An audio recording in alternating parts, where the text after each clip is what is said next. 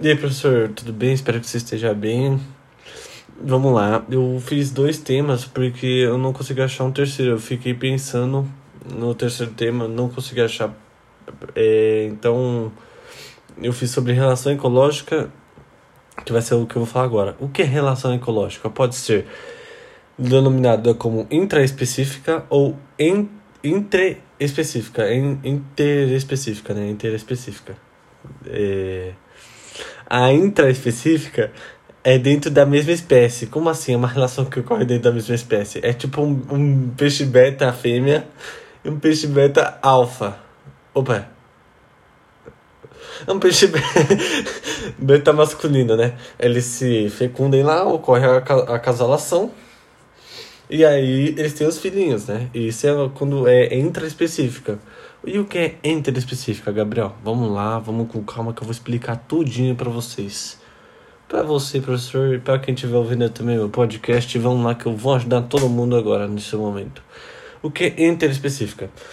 A interespecífica é uma relação que ocorre entre diferentes espécies. Como assim? É. Tipo, como eu posso explicar? Se ocorresse uma, uma casalação entre uma ave e um. É,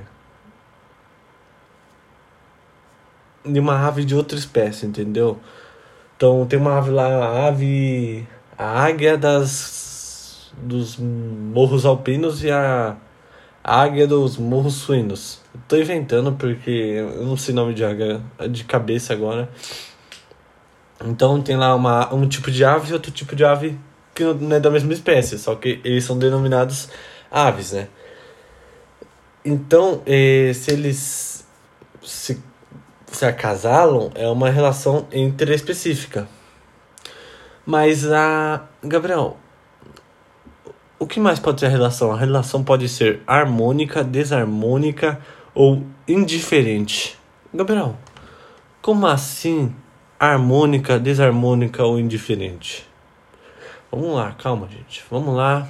A gente pode explicar fácil, rápido e simples para vocês entenderem de um jeito breve e legal, muito interessante. Harmônica. Quando não ocorre prejuízo para ninguém entre os dois.